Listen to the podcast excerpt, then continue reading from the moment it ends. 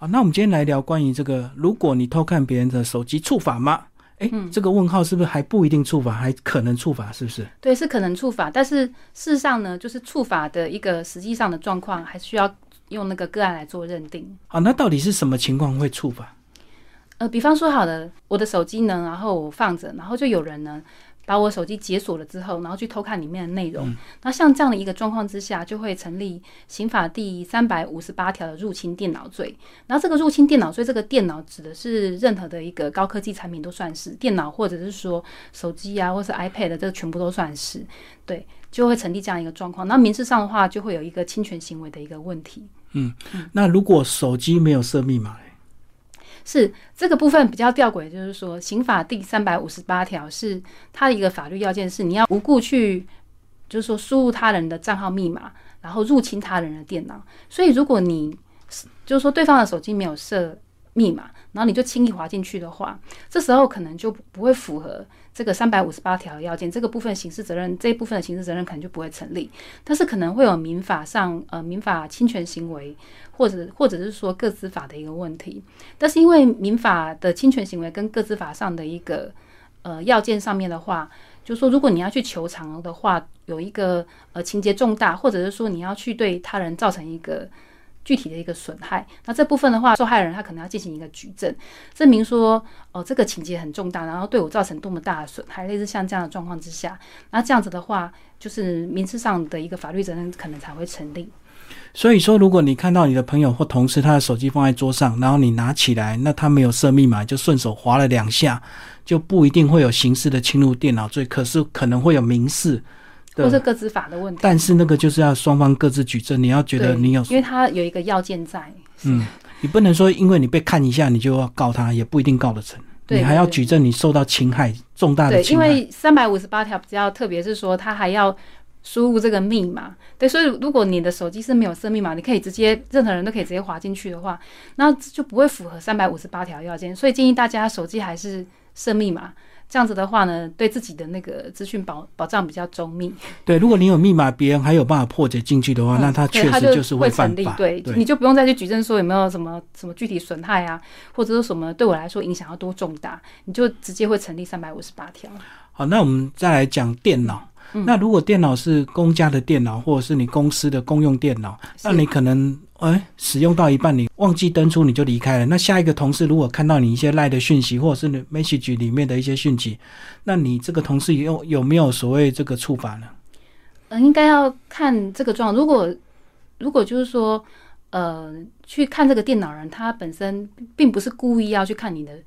就是不具备这个故意的话，那无论是就是。刑事的部分的话，可能就不会成立。就他如果没有这个故意的话，因为必须要有这个故意，然后我们才会有这个入侵电脑罪的问题。不然没有故意的话，这个罪就不会成立。然后另外就是说，如果这个电脑它真的是公用的话，比如说呃，确实它实际上的使用状况是很多人他都可以随时这样来看，然后都没有问题的话，那只是你自己不小心在里面放自己的东西。那像这样子的话，第一个可能同事没有故意，然后第二个，因为它真的是公用电脑，所以。它处于一个大家随时都可看的状态的话，那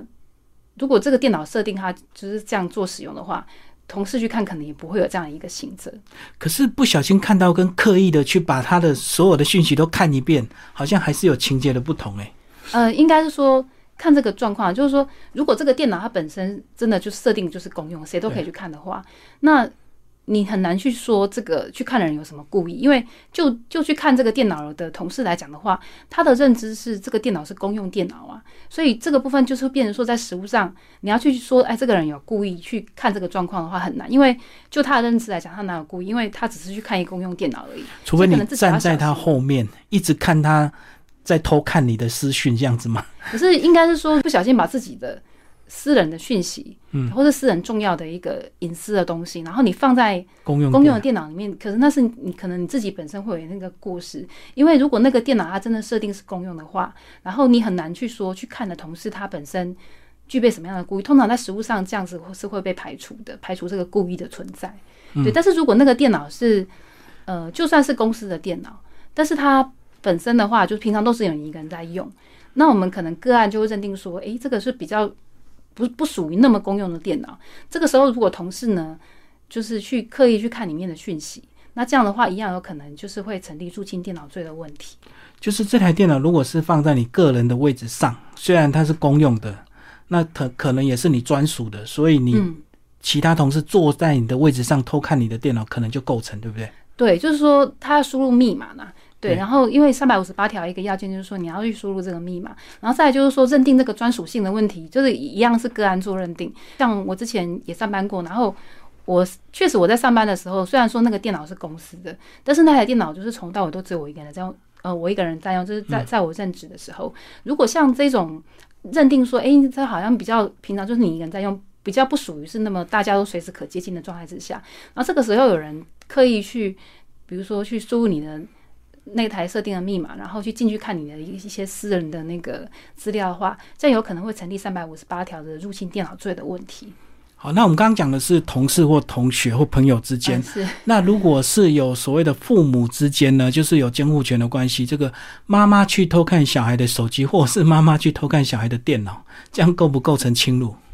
呃，因为根据那个民法。一零八四条嘛，就是父母对小孩有保护跟教养的一个权利，对，所以就是说，有时候呢，父母他到底可不可以去看小孩的手机，或是父母他如果去拆小孩子的信件，我们讲说纸本的信件，会不会有那个刑法三百一十五条妨碍书信秘密罪的问题？这个部分呢，可能就要个案做认定，因为父母在这个这个地方跟其他就是主持人刚刚讲的呃同同事啊，或者纯粹的你的。其他的什么什么，你的配偶类似像这样子，可能会有点不太一样，因为父母根据法律嘛，一零八民法一零八四条，他就是对小孩有这样一个权利存在，对，所以呃，这个时候就要个案做判断了，是不是他做这件事情真的是在基于这样的一个目的，然后有没有太超过，是不是很必要做这件事情？因为有些父母他是。毫无理由就认为说哦，控制狂的就对，那像这样过头的话，有可能就是会被认定说你还是有去侵害到侵害到小孩子的权利，是对。然后如果呢，父母确实比如说这个小孩最近行迹很可疑，然后父母很担心，对，然后基于这样的一个担忧状况之下，有一个合理的理由在，然后在一个正当必要的范围之内，然后去做这样一件事情的话，或许是就是合法的，是不会违法的，可以阻却他的违法性。因为也有父母偷看小孩的日记。为了怕他误交损友，或者是说有一些什么不好的事情，这个部分的话，也不能一概而论说，哎，父母我是父母的话，我就一定可以看，并不是说一概就是可以看，可能就是说你必须你要就是说在你一个就是保护啊跟教养的一个目的范围之内，然后去做一个正当合理的一个形式，所以还是要有这个合理性在。对，如果你是很不合理的，你就是觉得说我就是要看，然后甚至是很不择手段的去看，没有经过小孩的同意的话，那这样子也会被认为是侵权，或者是说去触犯到这个刑法的部分。可是以前好像都没有这些争议，所以 现在小孩以前的法律不一样，还是说现在小孩自主性比较强？现在小孩自主性比较强，因为我我们小时候的话，应该是父母都不敢忤逆父母。对，小时候我我记得父母也是曾经 做过类似的事情。嗯，对，所以变成说那个。我觉得应该是现在小孩自主性比较高，所以这一方面的讨论就会变比较多一点。嗯，所以父母亲有时候要做这些行为，还是要斟酌。即使你没有处罚，你也可能会破坏两个人的信任关系，对不对？对，就是在法律上来讲的话呢，是是要在一个比如说保护教养的一个呃。必要合理的一个范围之内啊，并不是说你你就可以，你你有这个权利，你就可以哈，不管怎么样状况，你都是合法，并不是这样讲，你还是要看看实际上的状况。而且就就一个就是说，实际上的亲情的层面来讲的话，如果去过度侵犯小孩的一个隐私权的话，其实这样对小孩的身心发展也会有蛮大的影响的，然后也会破坏破坏两个人之间的亲子关系。好，那如果小孩成年跟未成年会不会有差别？因为未成年好像父母亲管教就比较理所当然，那如果小孩已经二十岁成年，你是不是就不能够去做这种事情？诶，是啊，这个成年跟未成年差很大。因为我们刚刚说那个民法一零八四条，父母对小孩有保护及教养的权利，这部分是未成年的子女。成年的话，那就是完全就根据一般的法律了，就父母就没有任何的一个正当权利可以去做这个事情。嗯，对。就跟一般人是一样的，比如说同事啊，或者是说我刚刚说，可能我们举例来说，就关系就对等，就对，对对，都一样的。可是因为未成年之前的话，因为民就是民法上就是有规定说，父母对小孩有未成年的子女有这个保护及教养的权利嘛，或所以或许可以根据这条法律去阻却他的违法性。但是如果呢，成年之后那就全部都是跟那个其他一般人一样，如果你你真的去侵害这个小孩权利的话，小孩是可以提出告诉的。嗯嗯，所以配偶的话，他的关系也是界定在同事或朋友之间嘛，配偶之间也不能够互相乱看。其实应该说，配偶之间呢，我们实务上还还会做一番讨论，因为我们刚说那个入侵电脑罪有一个法律的要件是无故、无缘无故的无故，你无缘故你就去。入侵我的手机去看我的资讯，那你是我的配偶，构不构成这个正当性？这个也是在法律上会会有一番讨论呐。但是目前大部分的实物的见解都倾向于说，呃，就是即使配偶他也拥有隐私权，所以不可以因为你是我的配偶就任意的侵犯。所以目前就是比较主流的一个实物见解是认为说，呃，就算是配偶的话，你这样去。入侵他的手机去看的话，也会去构成这个刑事的犯罪，然后或者是民事的部分。可是通常会入侵都是有理由，那个理由可能就是为了怀疑外遇嘛，然后就是偷看对方的手机去想要找一些证据嘛。是对，所以这个部分的话，到底这个无故啊，我怀疑你外遇，这样构不构成正当理由？可是因为就是说，实务上目前比较越来越倾向于认为说，因为现在保护个人的权利的。的那个风气比较盛，所以会认为说，就是你不可以因为这个这样，我就是你配偶，然后我对你怀疑，我就是可以构成正当理由去突破这个无故。所以这样的话，可能还是会变成说是无故去入侵他人的手机跟电脑这样子。哦，所以即使你找到证据，你可能也侵犯了法律，对不对？对对，是这样的状况。嗯，就所以就要谨慎，就对。对，之前确实有在实物上有人就是去看别人手机被搞的，这这个也是蛮常见的。好，那我们刚刚讲的是父母亲对小孩的一些教养，所以他去看的一些手机。那如果是老师对学生可不可以？因为我知道有些学生上课很爱划手机。嗯。那如果划手机，有时候老师一生气就把手机没收了，甚至还把你动态打开看看你到底手机在干嘛。这样老师是不是会有处罚的疑虑？